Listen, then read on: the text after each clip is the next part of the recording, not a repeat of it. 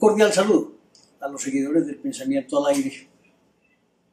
Quiero decirles hoy, en el artículo de mañana lunes 22 de noviembre del año 2021, que indudable es que ya estamos inmersos en un proceso electoral importante en Colombia. Por eso he llamado el artículo de hoy aspirantes a la presidencia. Y dice así, en Colombia nos, movemos al vaivén de los acontecimientos diarios. No trabajamos la planeación, ni menos trabajar por objetivos. La opinión cambia de un lado a otro de acuerdo con el comportamiento, opinión o, o manifestaciones de los políticos, quienes no tienen planes de trabajo, no quieren pertenecer a los partidos tradicionales, quieren ser ellos, sin exclusión alguna, los salvadores de la nación. Sus propias ideas permitirán el avance y desarrollo de Colombia. Están equivocados de principio a fin. Ninguno, ni el más inteligente, avesado intelectual, o el más ignorante de todos, que son varios, lograrán dar unidad a Colombia si no existe un propósito común. Si no, díganme ustedes si alguien que llegue a la presidencia de la República podrá gobernar con independencia si una mayoría no lo acompaña en el Congreso y así lograr sacar adelante los proyectos y promesas que efectúan en la contienda electoral. Hoy hay casi 60 candidatos. Están en el ruedo buscando ya sea por firmas, avales o partidos acceder a la contienda electoral. ¿Cuánto dinero nos está moviendo en torno de ellos? Porque conseguir las firmas requeridas vale dinero y mucho. 600.000 firmas requieren una movilidad de personas en cada región del país para conseguirlas. Una tarea no inferior a los 1.200 millones de pesos, si no es que más.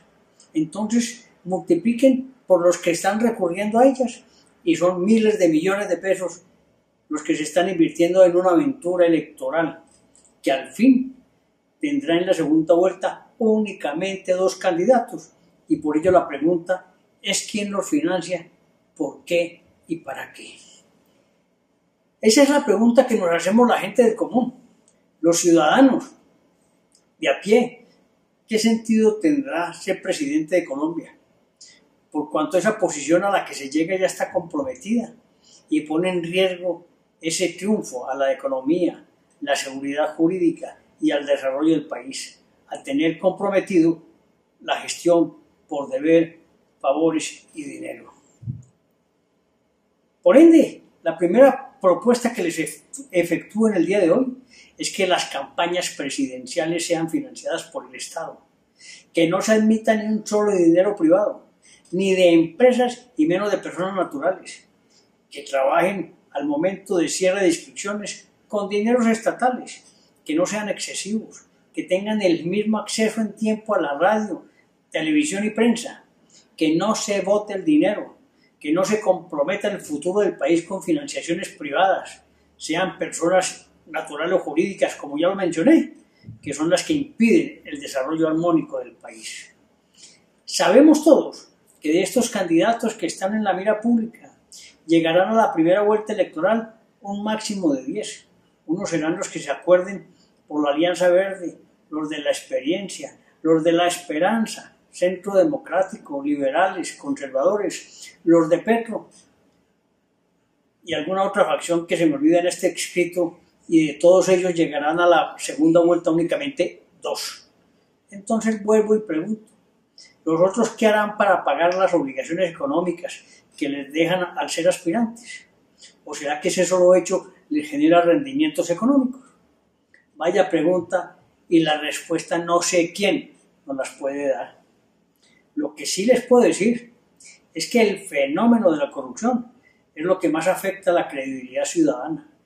Nadie cae preso, nadie reintegra dineros o poco es lo que se logra y por ello no podemos permitir que sean ellos los que financien las campañas políticas en nuestro país. Me decían en una tertulia el día de ayer que Colombia es un modelo de democracia comparada con Nicaragua, Venezuela y otros países sudamericanos.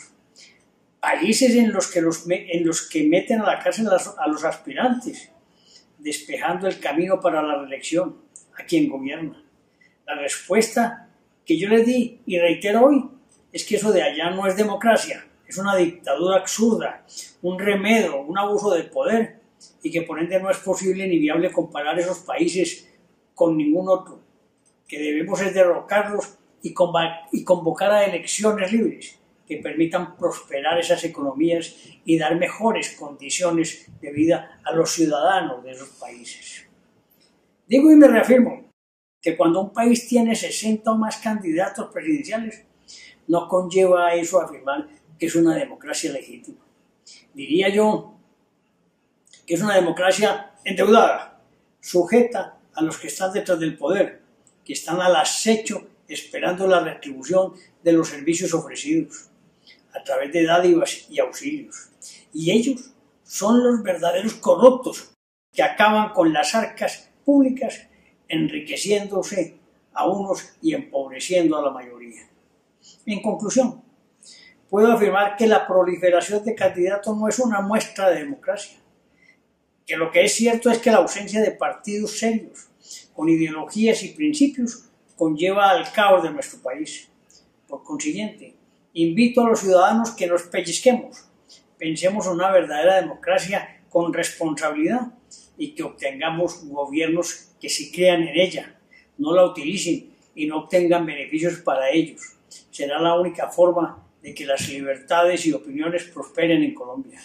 Nunca es tarde para obtener un mejor país. Un cordial saludo.